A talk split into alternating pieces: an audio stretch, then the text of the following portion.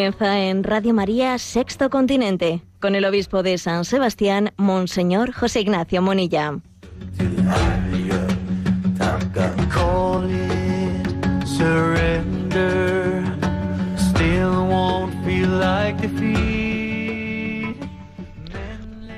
Un cordial saludo a todos los oyentes de Radio María. Un día más con la gracia del Señor nos disponemos a realizar este programa llamado Sexto Continente, que lunes y viernes de 8 a 9 de la mañana realicemos aquí en directo en Radio María España.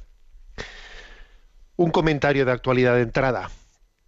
En los últimos días, a propósito de que de la noticia que había llegado que había algunos mm, algunas parejas o padres o españoles que estaban se decía no atrapados en Ucrania porque habían recurrido a aquella nación en la que está legalizada el llamado, los, llamados vientres de alquiler o maternidad subrogada, es curioso porque la utilización de los términos también suele ser significativa. ¿eh? Quienes pretenden justificar tal recurso dicen maternidad subrogada.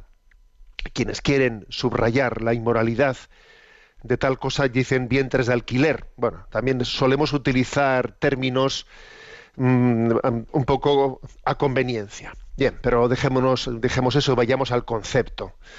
Digo que a propósito de que había pues una, un número considerable ¿eh? de, de parejas o de personas españolas que habían acudido a Ucrania para conseguir eh, allí la, esa maternidad subrogada, o pues entonces no habían obtenido el reconocimiento legal para poder retornar a España y se habían quedado, bueno, y, eso ha hecho que se reabriese el debate, según tengo entendido, ya han ido regresando. Y ahora de nuevo se reabre el debate. Y es curioso, es interesante ver cómo la sociedad habla de estos temas. Existe en el mundo político una incapacidad muy notable de argumentar, desde argumentos éticos, desde argumentos morales. Entonces es muy interesante ver de qué manera se, eh, se hace pues ese afirmaciones de tipo moral.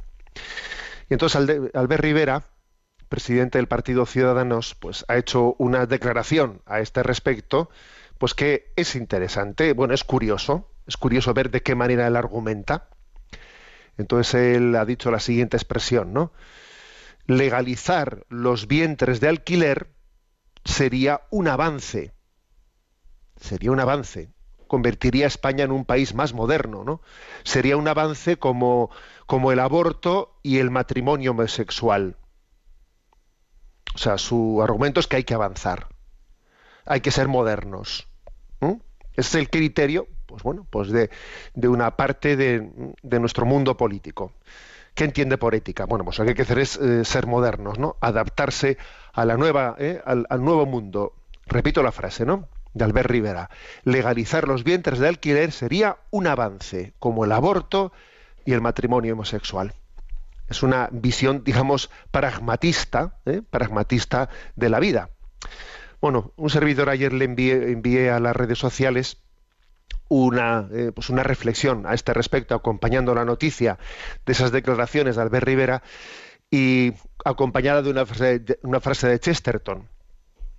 Ya perdonaréis que recurra tanto a él, pero es que, es, que necesitamos personas que, que, nos ayuden a pensar, ¿no? Y uno ciertamente es Chesterton, ¿no? Entonces decía él, y esta es la frase, algunos confunden el progresismo con la velocidad pero cuando uno elige el camino equivocado, a más velocidad, mayor retroceso. Claro. ¿eh? Algunos confunden el progresismo con la velocidad. Eh, pues esa, esa, expresión, ¿no? Esa expresión de hay que legalizar los vientres de alquiler, que sería un gran avance, seríamos más modernos, ¿no? Como cuando hemos legalizado el aborto y hemos legalizado el matrimonio homosexual. Confundir el progresismo con la velocidad. Cuando uno elige un camino equivocado, cuanto más corras, más, te estás, no estás progresando, estás retrocediendo. El modernismo, eh, este pragmatismo, ¿no? Es la actitud, decía Charles Peguy, el modernismo es la actitud de quien no cree en lo que cree. O nosotros diríamos, no sabe, no sabe en lo que cree. Bueno, pero es interesante este, eh, o sea, ser testigos de este debate o esta ausencia de debate, porque curiosamente eh, se, ha, producido como una división entre este entre lo que así como en otros temas no hay una bandera común del progresismo por ejemplo pues eso es curioso pues que en, la agenda de la, en la agenda de la ley de ideología de género existe pues una mm, un consenso absoluto. No hay quien se salga de la foto ¿eh? en la ideología de género todo el mundo a pensar lo mismo en materia de aborto todo el mundo a pensar lo mismo, no hay nadie que se atreva a moverse de la foto, ¿no? Sin embargo, en esta cuestión de la maternidad subrogada, de los vientres de alquiler, hay una división, hay una división grande, ¿no? en medio de ese mundo progresista o, llamado, ¿no? llamado progresista. Em, y es muy, muy divertido a la vez que dramático ¿eh? ver, ver la incongruencia, la incoherencia en la, en la argumentación porque mm, pues por ejemplo no pues una parte la parte de una parte importante de la izquierda que se autodefine como feminista argumenta contra la maternidad subrogada diciendo no mi vientre no se alquila ¿eh? eso va contra la dignidad de la mujer no mi vientre no se alquila bueno la verdad es que mm, dice uno, mm, qué bien, ¿no? Que se pueda formular un argumento que, que, parece ético, claro, pero a ver cómo mantienes ese, ese discurso cuando tú estás diciendo para justificar el aborto, yo con mi cuerpo hago lo que me da la gana. Yo con mi vientre hago lo que me da la gana. Además tengo libertad de elección, de libre elección. Para justificar el aborto se dice eso. ¿eh? Tú no eres quien para decir lo que tengo que hacer yo con mi cuerpo. Tú si, tú quieres no abortar, no abortes, pero yo con mi cuerpo hago lo que me da la gana, ¿no? En mi vientre mando yo. ¿eh? Entonces, a ver, el que mantiene, el que sostiene ese tipo de argumento ¿eh? justificando el aborto, ¿cómo luego va a tener la autoridad moral para decir eh, estoy en contra de la maternidad subrogada porque, porque va en contra de la dignidad de la mujer? Será tu mujer, pero yo, yo, yo tengo otro concepto distinto de y yo con mi vientre hago lo que me da la gana. Claro, es decir, es, es patente ver que incluso ¿no? aquellos que afortunadamente, ¿no? Se posicionan en contra de la maternidad subrogada, claro, no tienen argumentos para hacerlo. O si formulan los argumentos son totalmente incoherentes con lo que luego están al mismo tiempo, eh, con, los, con el tipo de argumentos que están utilizando para otros aspectos, ¿no? Porque es que hay dos tipos de moralidades, dos tipos de moralidades, ¿no? Una es, claro, la que la de que se basa en la ley natural, y por lo tanto tiene que existir una coherencia en la argumentación, ¿no? Que creemos que existe una verdad moral, ¿eh? existe una gramática, ¿no? En, la naturaleza, o sea, Dios ha creado el mundo con una coherencia interna.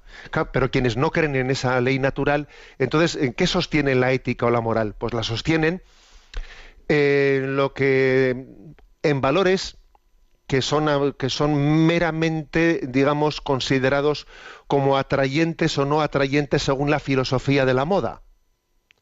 Entonces ahora, como dependiendo, dependiendo de qué interpretación se haga del feminismo, eh, que es un poco, pues digamos, la, la bandera, ¿no? La bandera del momento, pues este aspecto se, vende a, a, favor o este aspecto se vende en contra, entonces sustentamos la ética o la moralidad no, no, en la ley, no en la ley natural, no en el bien moral en sí mismo considerado, sino, digamos, en el, en el eco de simpatía o antipatía que produzca en este momento el posicionarse en, una, en, un, en un lado o en el otro lado. La ética o la moral están vendidas a la, sociología. Se hace una encuesta y dependiendo de lo que resulte de la encuesta, entonces se determina la acción, se determina la posición ética moral. Es una moralidad supeditada ¿no? a la bandera políticamente correcta o políticamente incorrecta. Bueno, pues somos testigos, ¿no? Pero repetimos esta frase de Chesterton testigos digo de lo que ¿eh? de las incoherencias de nuestra del pensamiento de nuestro tiempo y repetimos la frase de, Chesterton algunos confunden el progresismo con la velocidad pero cuando uno elige el camino equivocado a más velocidad mayor retroceso bueno pues esto continente es un programa que tiene también una interacción en las redes sociales con vosotros en Twitter y en Instagram con la cuenta arroba obispo Munilla, en Facebook eh, con en, el muro que lleva mi nombre personal de José Ignacio Munilla. Hay una página web multimedia en ticonfío.org en la que tenéis a vuestro acceso todos los recursos eh, que hemos ido generando. Los programas anteriores los encontráis en el podcast de Radio María o también en el canal en el canal de iVox eh, que se llama en el canal de iVox que se llama Sexto Continente. Que sigo adelante con, el, eh, con la exposición que habíamos comenzado ya del libro Ortodoxia eh, de Chesterton. En los dos, en los dos eh, capítulos anteriores, o en los tres capítulos anteriores, explicamos la introducción, no, mejor dicho, en los dos capítulos anteriores, explicamos la introducción y el, y el segundo capítulo. Y nos falta, bueno, nos falta no, nos toca, nos toca el tercer capítulo de Ortodoxia de Chesterton. A ver si en este mes de septiembre, bueno, pues podemos ir, irlo desarrollando. Porque es de, yo creo que es uno de esos dones, eh, uno de esos dones que Dios ha dado a algunas personas, como, como es el caso de Chesterton, para ayudarnos a pensar, para ayudarnos a tener capacidad crítica ¿eh? ante este mundo. Bueno, como decía, su, el tercer capítulo de Ortodoxia se titula El suicidio del pensamiento es bueno, pues es un capítulo que, en el que sobre todo hace como una revisión sumaria del pensamiento reinante de ese modernismo. Y claro, como Chesterton se posiciona en esta crítica hacia ese modernismo, hacia, esa modernidad, o, ¿eh? Pues aunque, aunque hayan pasado tantas décadas ¿no? desde su fallecimiento, sigue teniendo pues una actualidad que es increíble. Parecería que ese tipo de reflexiones que vamos ahora a hacer, a resumir de, de ese libro de ortodoxia de Chesterton parecería que están dichas para este momento, ¿no? Bueno. El mundo moderno, dice él, no es malo. En cierto sentido es demasiado bueno. Es como si dijese, pues un poco tonto, ¿eh? demasiado bueno, ¿no?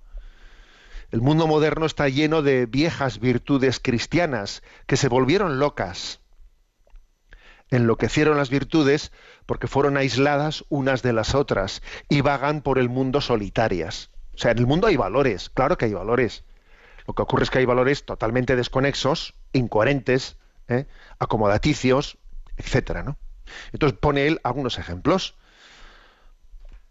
Y principalmente me voy a fijar en dos ¿eh? De los que pone Chesterton. El primero, la contraposición entre verdad y piedad. ¿eh? piedad, piedad se refiere a misericordia, ¿no? Actitud, actitud compasiva, o sea, hay una contraposición evidente entre el compromiso con la verdad y el compromiso con la piedad, ¿no? O la compasión. Algunos cientifistas, no dice él, ¿no? Se preocupan por la verdad y lo hacen de una manera despiadada. Y algunos humanistas se preocupan solo por la piedad, por la compasión y lo hacen de una manera falseada. Su misericordia significa anarquía. Anarquía. Nosotros diríamos, ¿no? A veces algunos confunden misericordia con relativismo. Entonces, pone, algunos ejemplos, ¿no? Pues en tiempos de la Inquisición, hoy en tiempos de la Inquisición se torturaba físicamente en bien de la verdad moral. ¿eh? pero decía, sin ir tan lejos, ¿no? En tiempos de Chesterton estaba el famoso Zola, ese naturista que proclamaba la bondad del hombre salvaje, ¿no? Y dice Chesterton, Zola tortura a la gente moralmente en bien de, en, eh, pues, en justificación de la verdad física, de esa verdad natural, ¿eh? porque decía que el verdadero hombre al que tenemos que imitar es el hombre pues eso, el hombre que no tiene ningún influjo social, el hombre que, vive eh, pues de manera natural, ¿no? en medio de la naturaleza, dice, tortura, tortura a la gente moralmente en pro de esa verdad, ¿no? Pero además con una diferencia, dice él, mira, en tiempos de Torquemada de la Adquisición, bueno, pues se, habría una falta de compasión, ¿no? Una falta de compasión por defender la verdad, pero por lo menos existía existía una cierta, eh, dice, un cierto punto de equilibrio entre rectitud y, la paz, ¿eh? porque ambas se besaban, pero mientras que hoy en día se cruzan, se cruzan la rectitud y, la paz y ni se inclinan la cabeza la una a la otra. Es decir, que existe una sorprendente dislocación entre, entre los valores, en concreto entre el valor de la verdad y el valor de la piedad. Aquí o, o, defiendes una verdad aplastando a la gente o por, ¿eh? o por compasión con los demás, hacia los demás, renuncias a la verdad. Otro ejemplo que pone él, ¿no? El de la humildad el de la humildad malentendida. Por mucho tiempo la humildad ha significado pues una restricción hacia la arrogancia, una restricción hacia ese apetito de la ambición del hombre, ¿no? Eso ha sido la humildad entendida según la tradición, ¿no? Pero en, este, en este contexto modernista, la, la modestia o la humildad ha cambiado de ubicación. La modestia se ha ubicado Mm, del órgano de la ambición al órgano de la convicción. Y muy interesante lo que dice aquí Chesterton, muy interesante. La, modestia, la humildad, se ha instalado en el órgano de la convicción en vez de en, el, en, vez de la, el de la en vez de el de la ambición. Entonces, para mí aquí hay un pensamiento de oro en este capítulo de Chesterton que es el siguiente. El hombre estaba destinado a dudar de sí mismo, pero no a dudar de la verdad. Y hoy en día se han invertido las tornas. Ahora sucede lo contrario. Que ahora lo que hacemos es dudamos de la verdad en vez de dudar de ti mismo. Entonces, claro, la humildad, la humildad en vez de tenerla para dudar de ti, lo que haces es tener una falsa humildad para dudar de la verdad. Y es invertir totalmente los términos. ¿eh? Actualmente, la parte del hombre que el hombre proclama es la parte que no debía de proclamar, que es mi yo, mi yo y mi yo, ¿no?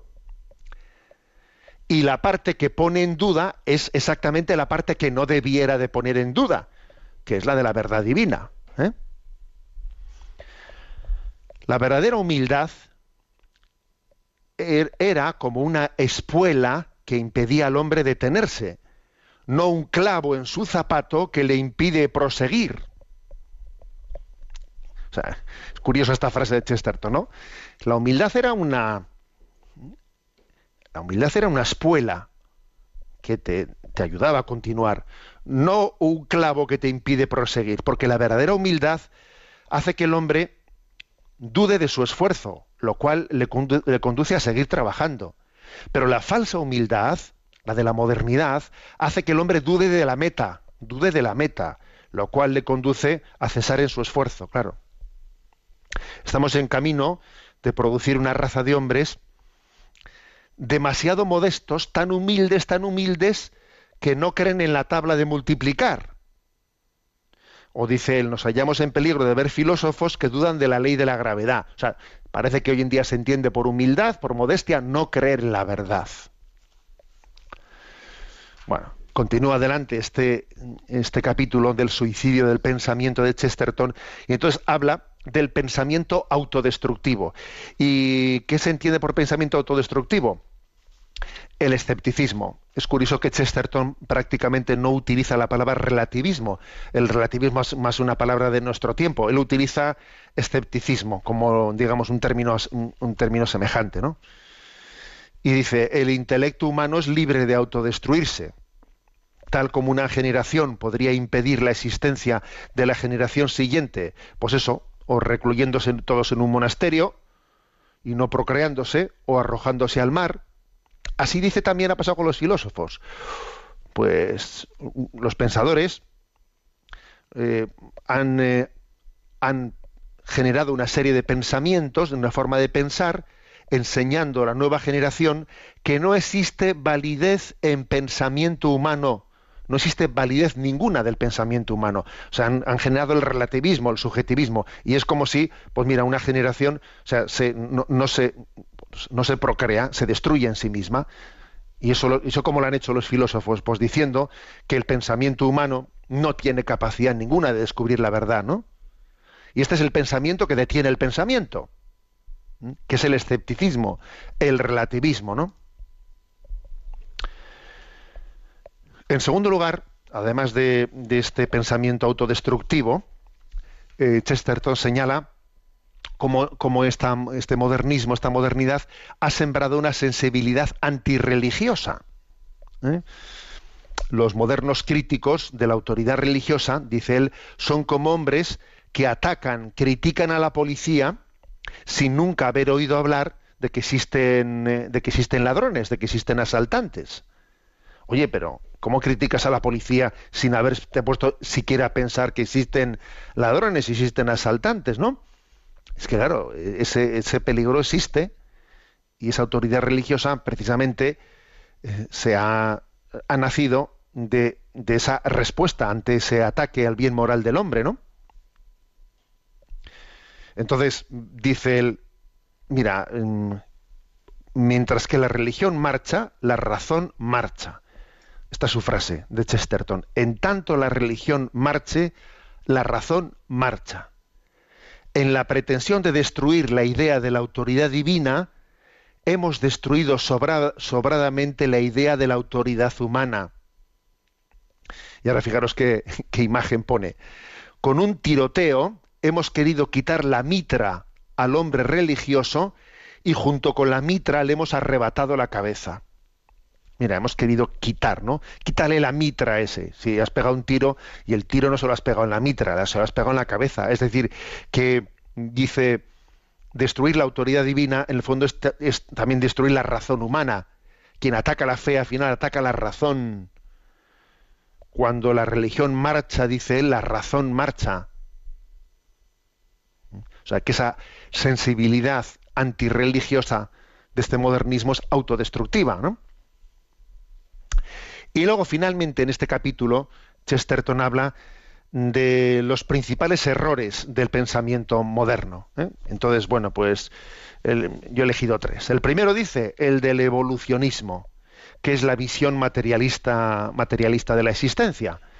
El, evolucionismo es un buen ejemplo de esta inteligencia moderna, que si algo destruye, se destruye a sí misma. El evolucionismo lo que hace es destruir la imagen del hombre. ¿eh? La degrada totalmente, ¿no? No solo destruye, alguno dice, el, evolucionismo no solo destruye la religión, sino destruye la racionalidad, ¿no? Eh, digamos lo que, lo que hace es devaluar al hombre a la condición de, de, un, animal, ¿no? No es que Chesterton esté en contra del evolucionismo, ¿eh? dice él, bien entendido, si la evolución significa simplemente que algo positivo llamado mono se convirtió muy lentamente en algo positivo, positivo llamado hombre, entonces es inofensivo, hasta para el más ortodoxo, porque un Dios personal puede hacer las cosas tanto lenta como rápidamente, en especial si como, si, como, es el Dios, como es el caso del Dios cristiano, está situado fuera del tiempo.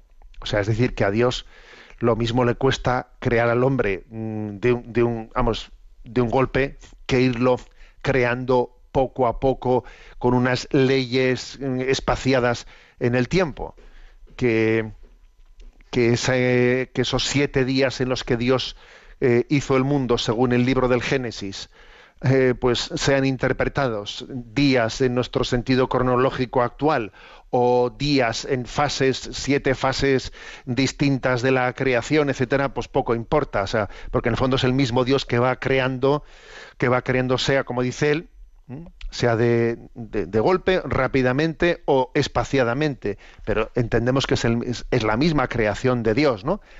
Que se va desarrollando. Pero si por evolución se dice otra cosa, ¿no? Que somos un devenir ciego de una pura materia, de una mera materia, y que hemos salido aquí pues, por mera casualidad, ¿no? Entonces es que hemos perdido la cabeza. Y dice Chesterton, si Descartes dijo yo pienso, luego existo, ¿no?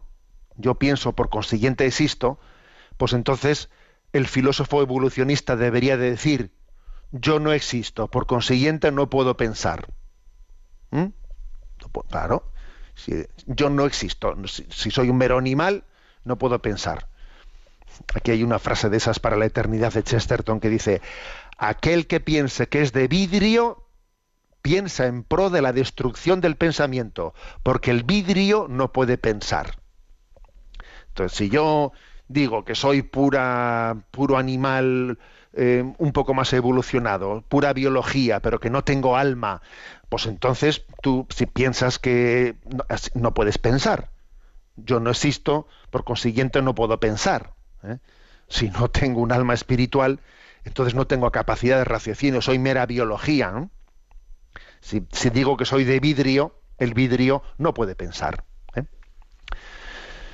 Bueno, otro error del pensamiento moderno, aparte del evolucionismo, es el referido al voluntarismo libertario, ¿no? a la libre voluntad, a que cada uno entienda aquí que tiene derecho a hacer, ¿no? elegir y hacer lo que quiera, ¿no? Y así como el, el relativismo, ¿no? el libre pensamiento, implica la destrucción del pensamiento, exactamente así, la aceptación eh, exclusiva del querer paraliza la voluntad. ¿eh? La adoración de la voluntad es la negación de la voluntad. Admirar únicamente eh, la libre elección, la libre elección, ¿no? exclusivamente la libre elección es rehusar a elegir. Es como si se dijese, no me importa lo que usted quiera, el asunto es que usted elija. No me importa que elija bien o elija mal. El asunto está en la libre determinación.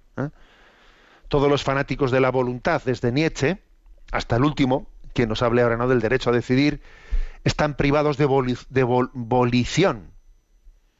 No pueden querer. ¿eh? Cada acto de voluntad es un acto de autolimitación, porque elegir es autolimitarse. Cada acto voluntario es un acto de sacrificio. Entender bien la, la voluntad es autolimitarse. Cuando se elige algo se rechaza todo lo demás. ¿Eh? Tal como cuando uno se casa con una mujer renuncia a todas las demás, ¿no? Luego la voluntad, lejos de ser la bandera, ¿eh? lejos de ser la bandera, pues del anarquismo, más bien la voluntad tiene que ser la, la bandera del disciplinado, porque es que claro, cada vez que elijo me limito, me limito, estoy renunciando a todo lo demás. Entonces, claro, el que, el que oculte esta realidad, ¿eh? pues hace poco más que jocosa la charla de los anárquicos adoradores de la voluntad, porque están haciendo el ridículo, porque, en realidad la voluntad es un sacrificio, uno elige y se sacrifica y renuncia a todo lo demás, ¿no? Entonces, hacer una bandera libertaria de la voluntad es no haber entendido nada en el pensamiento moderno, ¿no? Y luego Chesterton es muy, muy luminoso a la hora de, percatarse de las contradicciones del pensamiento moderno.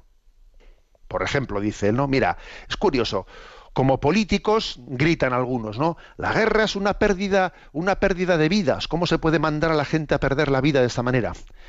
Como, como político grita eso. Y como filósofo dice, la vida no tiene sentido ninguno. Hombre, pues si dices una cosa como político y como filósofo dices que la vida no tiene sentido ninguno, pues mira, si la vida no tiene sentido ninguno, pues, pues hay, hay que se están matando, ¿no? O por ejemplo, proclamas que el matrimonio es una mentira, qué tontería es eso de tener que hacer unos papeles, ¿no? Y luego denuncias pues los matrimonios de conveniencia aristócratas, no, porque eso es un matrimonio de conveniencia, porque en realidad no es un matrimonio verdadero, no se quieren. Bueno, ¿no decías que el matrimonio es una tontería? Y así muchos ejemplos más, ¿no? Dicen que son internacionalistas y que no creen en las banderas y luego se, dan de tortas por, por, defender su bandera. O sea, mm, que el mundo está lleno de, lleno de contradicciones y Chesterton es especialmente intuitivo, ¿no? A la hora de, descubrirlas. Y, sobre todo lo que viene a decir es que quienes se presentan como, como digamos, mm, portadores de nuevas, ¿eh? de, nuevas ideas, en el fondo están con, sosteniendo ideas que ya están decrépitas. ¿eh? Lo, que parece nuevo es decrépito, es decrépito. ¿eh? Dice una frase aquí curiosa, si ahora algún libre pensador saluda la verdad como a un amanecer, es igual que al hombre que envuelto en sus sábanas salió a ver la salida del sol y llegó justo a tiempo para ver su ocaso. Eso pasa con el pensamiento moderno, que dice que es moderno y es totalmente decrépito. En resumen, ¿eh? en resumen, y pido un poco paciencia a los oyentes porque el mismo Chesterton dice que este es el capítulo, este de la revisión sumaria del pensamiento reinante, dice él que es el capítulo más árido de su libro. En resumen, que el mundo moderno está lleno de viejas virtudes cristianas, pero que se han aislado y se han vuelto locas. Enloquecieron estas virtudes porque fueron aisladas unas de las otras y vagan por el mundo solitarias y está lleno de contradicciones. Y termina diciendo, han desgarrado el alma de Cristo en jirones tontos de altruismo y de egoísmo y siguen igualmente desconcertados por su magnificencia insana y por su insana mansedumbre. Se han repartido sus vestiduras y sobre su túnica echaron suerte, a pesar de que su túnica carecía de costuras y era toda una desde arriba hasta abajo. O sea, termina con una imagen muy bella Chesterton diciendo, mira, no se pueden separar las virtudes cristianas, forman todas una, como cuando quisieron, ¿no? rasgar eh, aquella túnica inconsútil, ¿no? que esa túnica que estaba hecha de una sola pieza y no y no se podía rasgar y dijeron los soldados, no la rasguemos sino echemos las suertes. Es que la visión cristiana no se puede no se puede rasgar, es que el cristianismo es una una conjunción de valores que yo no puedo decir cojo este y dejo el otro. Es que la túnica de Cristo no se podía partir. Así este pensamiento moderno que ha querido coger alguna virtud cristiana rechazando las otras, pues eso, pues obviamente pues, pues no es cristiano. No es cristiano y al final se queda sin túnica, se queda desnudo. Bueno, pues este es el, tercer capítulo, el suicidio del pensamiento. Bueno, me vais, a me vais a permitir que hoy haga el descanso musical así de una manera un poco personal, ¿eh? con un poco con una, con una, referencia y pido oraciones porque hoy hace 12 añitos un servidor recibió la consagración episcopal en la Catedral de Palencia. Hoy se cumplen ya 12 años. ¿Cómo pasa el tiempo, no? Qué, qué barbaridad bueno, pues tengo ese, ese pensamiento en mente, ¿no? Y además recuerdo que entonces ya estaba en Radio María explicando el catecismo de la Iglesia Católica y recuerdo que cuando, cuando el nuncio de su santidad me, me llamó y, y, me pidió, ¿no? Pues aceptar el nombramiento de la consagración episcopal, pues yo recuerdo que le pregunté, le dije, mire usted, es que yo soy un sacerdote que que solo por las mañanas tener un programa en la radio y si soy obispo, ¿qué tengo que hacer? ¿Tengo que tener que dejar el programa en la radio? ¿o qué? Y, me, y me dijo, bueno, pero usted explica el catecismo, ¿no? Sí. Me dijo, hombre, pues el obispo, el obispo tendrá, uno de sus principales quehaceres es la explicación de la fe. Luego usted no tiene por qué dejar eso para, pues cuando se consagre como obispo, ¿no? Recuerdo eso. Eso fue un momento así, digamos, clave de la, en la historia personal, ¿no? Y recuerdo que los días anteriores, los días anteriores a que se publicase pues, el nombramiento, pues hubo una canción eh, que, que, recurría a ella en aquellos momentos un poco de soledad en los que rezabas. Todavía no se podía hablar de ello con nadie y recuerdo que esta canción que os voy a poner ahora de Montesinos, pues mm, me acompañó mucho aquellos días, ¿no? Y lloré mucho al buen pastor para poder ser instrumento suyo. Entonces yo os pido en este día eh, del aniversario de la consagración episcopal que me tengáis presente en vuestras oraciones y vamos a escuchar esta canción de José Manuel Montesinos, Pastor con el buen pastor.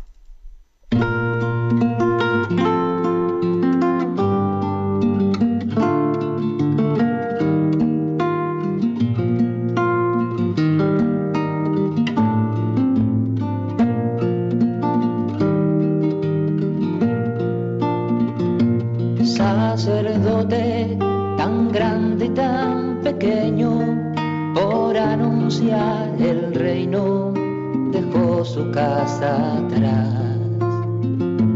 Sacerdote, la vida pone en juego, pastores para el pueblo, un guía la verdad.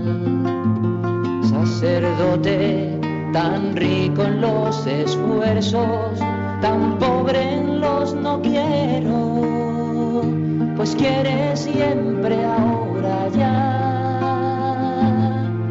Pastor con el buen pastor al pie de la cruz, con el que está en cruz, lámpara de luz en la oscuridad, en sus manos da el pan de vida. Pastor con el buen pastor al pie de la cruz, con el que está en cruz, lámpara de luz en la oscuridad, en sus manos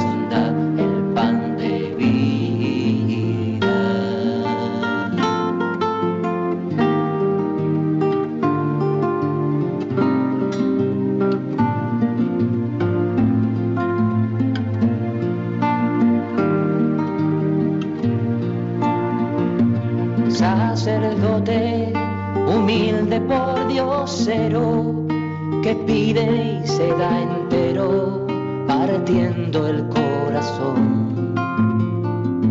Sacerdote, discípulo y maestro, prudente consejero, ministro y servidor. Sacerdote tan tan débil en ambiciones, pues solo ansía mostrar a Dios. Pastor con el buen pastor, al pie de la cruz, con el que está en cruz, lámpara de luz en la oscuridad, en sus manos da el pan de vida. Pastor con el buen pastor, al pie de la cruz, con el que está en cruz, lámpara de luz en la oscuridad, en sus manos da el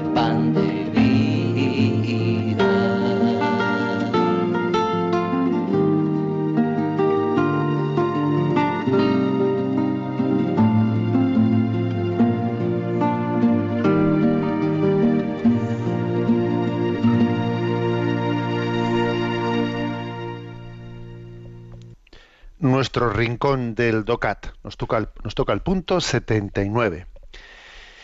Y dice, ¿cómo hay que considerar a las organizaciones comerciales dedicadas a la eutanasia? Responde, todo tipo de comercialización con la eutanasia es absolutamente reprobable. La vida humana no tiene precio, de modo que tampoco la muerte puede convertirse en un negocio. De ninguna manera se puede defender éticamente que asociaciones o empresas proporcionen la eutanasia a cambio de dinero. De la misma manera es inaceptable el suicidio asistido por, asistido por un médico. El médico no puede convertirse nunca en el instrumento para llevar a cabo un deseo de morir subjetivo. En cada eutanasia que se realiza, el médico deja de ser alguien que cura para convertirse en alguien que mata.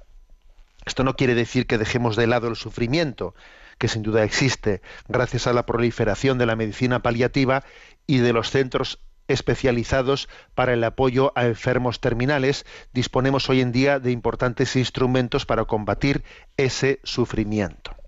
Bueno, estando en este contexto del DOCAT hablando del tema de la eutanasia, curiosamente introduce aquí el tema de la comercialización. ¿eh? Y este tema de la comercialización, siendo así que no es el más grave, eh, curiosamente es de los que más despierta la, conciencia adormecida colectiva. ¿eh? Es curioso esto. ¿eh?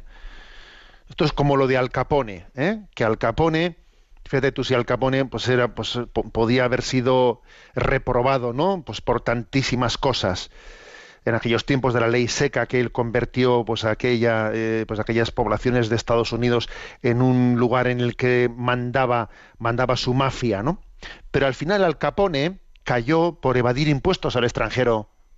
Oye, no tanto por, por haber matado a gente, ¿no? Curiosamente, a veces la opinión pública es más sensible eh, a determinados aspectos éticos que son más secundarios que los, que los principales, ¿no? Y uno, por ejemplo, es este. ¿eh? Uno, por ejemplo, es este, el de la comercialización de la eutanasia o la comercialización del aborto. ¿eh? Supongo que habréis seguido el debate el debate que ha, acontecido en Estados Unidos a raíz de esos vídeos, esos vídeos que se, se, habían grabado clandestinamente en algunas entrevistas con los responsables de esa Federación de Planificación Familiar, el Planet Parented Federation o algo así, ¿eh? que es una gran federación de, digamos, de todas clínicas abortistas. Entonces ha habido ahí algunos militantes pro vida que consiguieron, eh, pues, mm, pedir, ¿no? solicitar entrevistas eh, identificándose como que eran personas que estaban buscando órganos, órganos pues de cara a utilizaciones diversas, ¿no? Mm, pues de los de los fetos, de los restos de los abortos. Entonces se ven esos vídeos que se van grabando, pues como bonitos, cuánto cuánto me das por un eh, cuánto cuesta un hígado del niño abortado.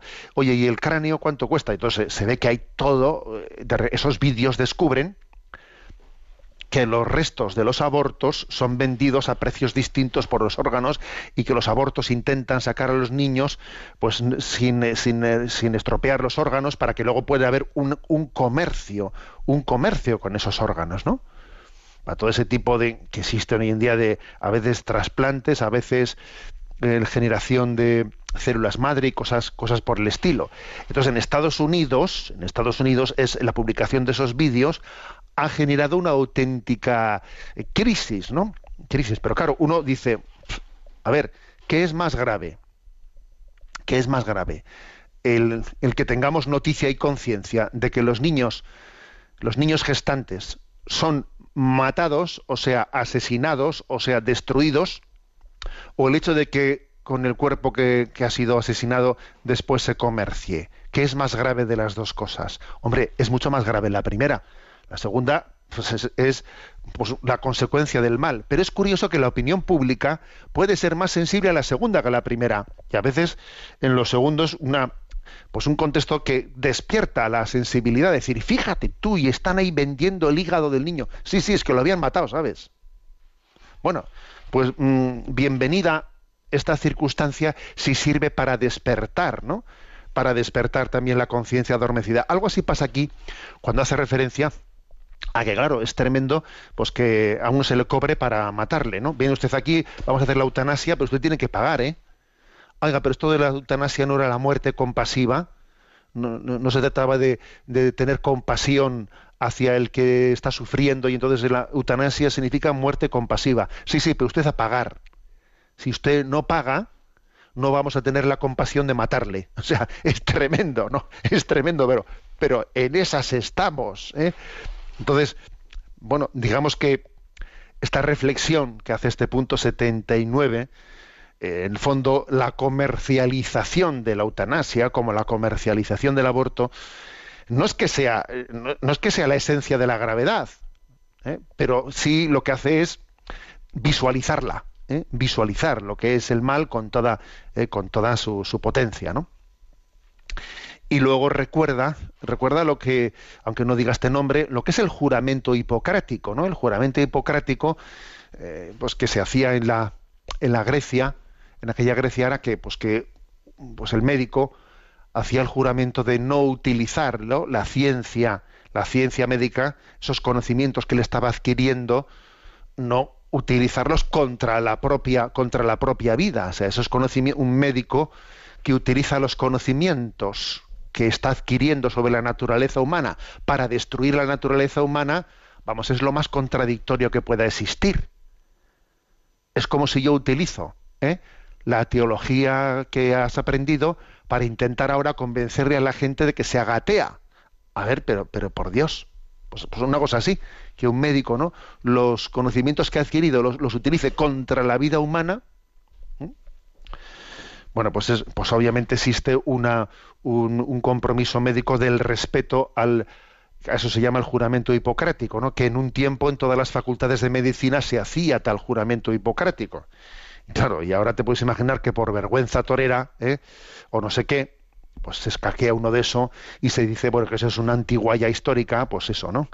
Que está bien para el museo, pero pues claro, se siente mal de hacer ese juramento para luego utilizar la ciencia médica de una manera irrespetuosa con la propia vida. Bueno, vamos a dar el paso a esa parte de, también de este programa que no queremos, no, no queremos olvidarnos de ella, que es que queremos tener la intervención eh, vuestra, que, este programa tiene un correo electrónico sextocontinente arroba al que podéis hacer llegar vuestras preguntas, vuestras consultas, participaciones y así tenemos también, aunque sea de una manera pues sui generis, pues un cierto diálogo, ¿eh? como recuerdo que dijo San Juan Pablo II allí en la Jornada Mundial de la Juventud en el año 2000 en Roma, dijo, esto no es un monólogo, esto es un diálogo. Bueno, pues también lo digo yo aquí, ¿eh? aunque estoy aquí delante de un micrófono aquí yo solo, digo, esto no es un monólogo, esto, esto es un diálogo. ¿eh? Bueno, pues adelante con las preguntas que vamos a presentar. Buenos días. Buenos días, monseñor. Adelante con ellas. Desde México llega esta pregunta. Dios le bendiga y le ayude. Quisiera que me ayudara con una aclaración. Tengo una amiga que siempre está cuestionando las cosas de la Iglesia en un sentido fatalista y con el Papa Benedicto se acentuaron sus dudas. Y básicamente por la cuestión que dice que el Papa cambió la fórmula en la consagración al decir que dio su sangre por muchos y no por todos, como se decía anteriormente. ¿Qué argumento le puedo dar? Le agradecería mucho su ayuda. Dios le bendiga y le proteja. Nosotros le encomendamos. A ver, mm, no ha existido ningún tipo de cambio de la fórmula de la consagración. ¿eh? La fórmula de consagración es tal y como la Sagrada Escritura está recogida.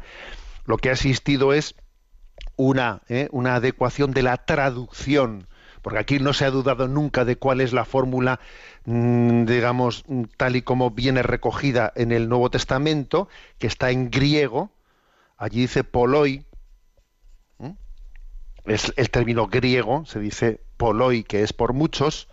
En latín, San Jerónimo dijo promultis, promultis fue la, la traducción que hizo San, ¿eh? San Jerónimo. Y luego, digamos, en la en las traducciones litúrgicas, litúrgicas dependiendo de los idiomas, porque también digamos que la diferencia de un idioma a otro había eh, pues una no adecuación a ese original griego y a la traducción latina, poloi, que era promultis. Bueno, entonces, es decir, el Papa no ha cambiado la, eh, la fórmula de la consagración como la va a cambiar, sino lo que se ha tratado es de adecuar la traducción para que sea más fiel al original. Es como cuando se dice, se ha cambiado el Padre Nuestro, se ha cambiado el Padre Nuestro. O sea, digamos que existía una traducción mm, a los, a los idiomas del Padre Nuestro, pues que era discutible. La prueba es que en las distintas naciones de habla española se habían hecho traducciones distintas y entonces dependiendo en qué nación ¿eh? tú estabas, pues tenía una traducción del Padre Nuestro, nuestras ofensas, nuestros deudores, nuestro no sé qué. Entonces se hizo una traducción del Padre Nuestro unificada para todos los países de habla española. Se ha cambiado el, Padre Nuestro. A ver, lo que se ha hecho ha sido adecuar la traducción para que sea más fiel al original. Por lo tanto, esa es, la, respuesta concreta. Y decir que la fe católica tenemos muy claro que Jesucristo derramó su sangre por todos, lo cual no quiere decir que todos acogiesen esa sangre redentora, sino que eh, existen dos, dos niveles, ¿no? El nivel de la redención objetiva y el nivel de la redención subjetiva. Objetivamente hablando, Jesucristo entregó su vida por toda la humanidad, pero subjetivamente hablando, no toda la humanidad acogió esa sangre redentora, sino que también una parte de la humanidad rechazó ese don de la salvación. ¿Eh? De ahí que, de ahí que la fe católica distinguió ambas cosas. ¿eh? Es, herético ¿eh? decir que Jesucristo hay algunos por los que él no murió, no, entregó su vida por todos, pero, pero, pero es cierto que luego tiene que existir esa acogida personal que, o sea, que la sangre de Cristo puede ser infecunda en nosotros si no la acogemos libre, libremente. El que te creó sin ti no te salvará sin ti. ¿Mm? Adelante con la siguiente pregunta. Una oyente que se llama Gema plantea, Buenos días, ¿cómo puedo ayudar a una persona que acude a la misericordia del Señor en el sacramento de la penitencia y tiene mucha fe, pero no consigue luego perdonar, aunque quisiera hacerlo, a unas personas que le hicieron mucho daño? Gracias por su respuesta y bendiciones. Esta pregunta es frecuente, es una pregunta frecuente. A ver, decir que alguien, ¿no? Mm, eh, recurre al sacramento de la penitencia y tiene mucha fe una y mil veces y no consigue perdonar aunque quisiera hacerlo. ¿eh? A ver, yo creo que es, mm, obviamente hay que conocer el caso concreto, ¿no?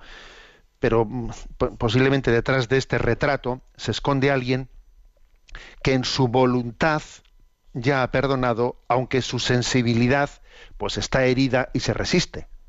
¿eh? Decía Santo Tomás de Aquino, ¿qué hace falta para perdonar? Querer perdonar. El que quiere perdonar ya ha perdonado.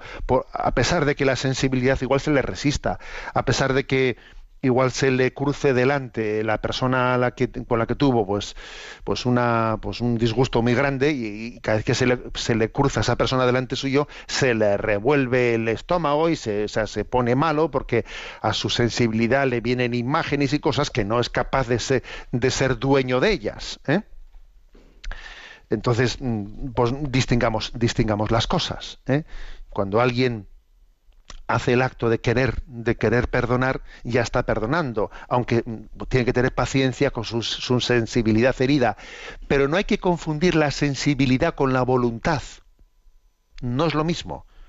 La sensibilidad es algo mucho más emotivo, mucho más emotivo, y no está y no responde directamente, inmediatamente al gobierno de la razón y de la voluntad, aunque obviamente la razón y la voluntad sí tienen que, ¿eh? pues que llevar adelante una educación de esa sensibilidad con paciencia, pero vamos, no, no, mm, digamos, la sensibilidad no responde a la razón y a la voluntad de una manera inmediata, ¿eh? sino que hay que ir poco a poco. Eh, es un animal herido. Muchas veces la sensibilidad es un animal herido con el que hay que tener paciencia. Desde luego el mejor método eh, suele ser el de, eh, en estas situaciones, pedirle a esa persona, aconsejarle a esta persona que rece, ¿eh? que rece por la persona a la que le cuesta perdonar o a la que ha perdonado pero que su sensibilidad se, se resiste, ¿no? Cuando alguien hace, pues, hace ese acto de fe, de orar por esa persona, eso ya va produciendo una sanación de esa sensibilidad herida, poco a poco. ¿Por qué? Porque orar por alguien es desearle el bien. Entonces, cuando alguien es capaz de orar por otra persona, orar por su conversión, orar por su bien, tú, no estás deseando el bien. Si le estás deseando el bien, eso es incompatible con que, le, con que le odies. Si oro por alguien, es que estoy perdonándole. ¿Eh? Ya estoy en un camino de perdón, obviamente, ¿no? Si no soy capaz de orar por él, bueno, pues entonces sí que existe, digamos, en nuestra voluntad, ¿eh? en nuestra voluntad existe algo que debe de ser, ¿no? O sea, que, debe de haber una conversión, porque Dios quiere el bien de todos nosotros, ¿no? Y yo, ¿quién soy yo para no desear el bien de alguien si Dios le desea el bien? Adelante con la siguiente pregunta. Olivia pregunta, buenos días, ¿tiene alguna conferencia sobre cómo rezar? Cuando quiero pedir por alguien que, le que mm, lo está pasando mal, no sé cómo hacerlo. ¿Debemos de rezar todos los días un rato? ¿Repetir oraciones de memoria? Siento como si hubiera comunicación, eh, como si no hubiera comunicación y me desanimo. Enhorabuena por sus tweets y por todos los recursos de la web. Las entrevistas están súper bien. Las conferencias se me hacen un poquito más pesadas. Gracias. Bueno, pues hay una, una conferencia que la puede encontrar ahí en la página enticonfío.org, si, si la busca en el buscador con el nombre de Orar con los dedos de la mano, que es una charlilla que di el año pasado a los niños en el campamento de verano, y en ese orar con los dedos de las manos, o de la mano, mejor dicho, bueno, pues ahí hay una pequeña catequesis ¿eh? dirigida a los niños, eh, sirviéndonos de los cinco dedos de la mano sobre cinco actitudes concretas en, que deben de tener nuestra, nuestra oración. ¿eh? Está dirigida a los niños y a veces, a veces, a veces es curioso que las catequesis dirigidas a los niños son las que más nos sirven a los adultos.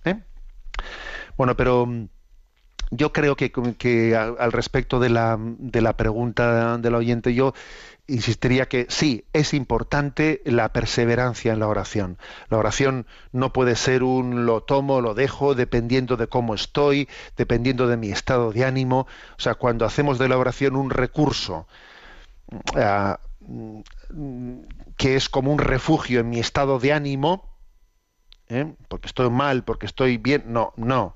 La oración es relacionarme con, quien sé que me ama, con quien sé que está siempre conmigo, con quien es mi, mi compañero de camino. ¿eh? La oración tiene que nacer más de un acto de fe, de saber que Dios está a lado mío siempre, no de un recurso de mi estado anímico.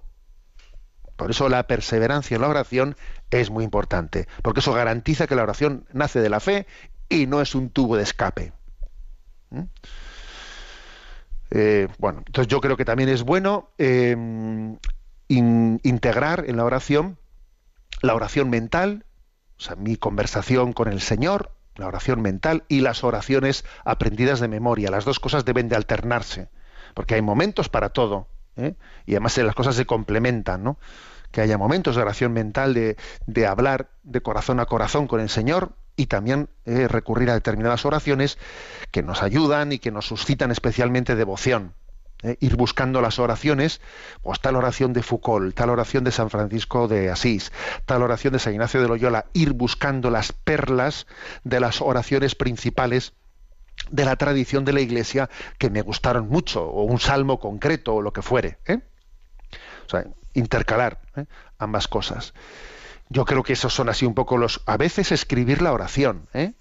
Me lo habéis escuchado muchas veces. A veces, cuando uno está con la, con la mente muy ida, sirve el que dice voy a escribir mi oración a modo de carta delante del Señor. Sí, porque también es una manera de, atarse. ¿eh?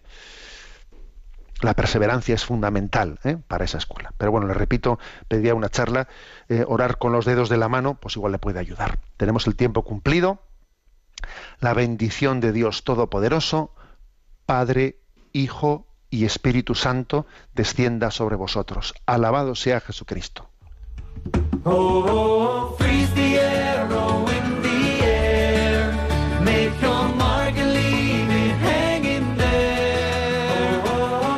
Han escuchado en Radio María Sexto Continente, un programa dirigido por el obispo de San Sebastián, Monseñor José Ignacio Monilla.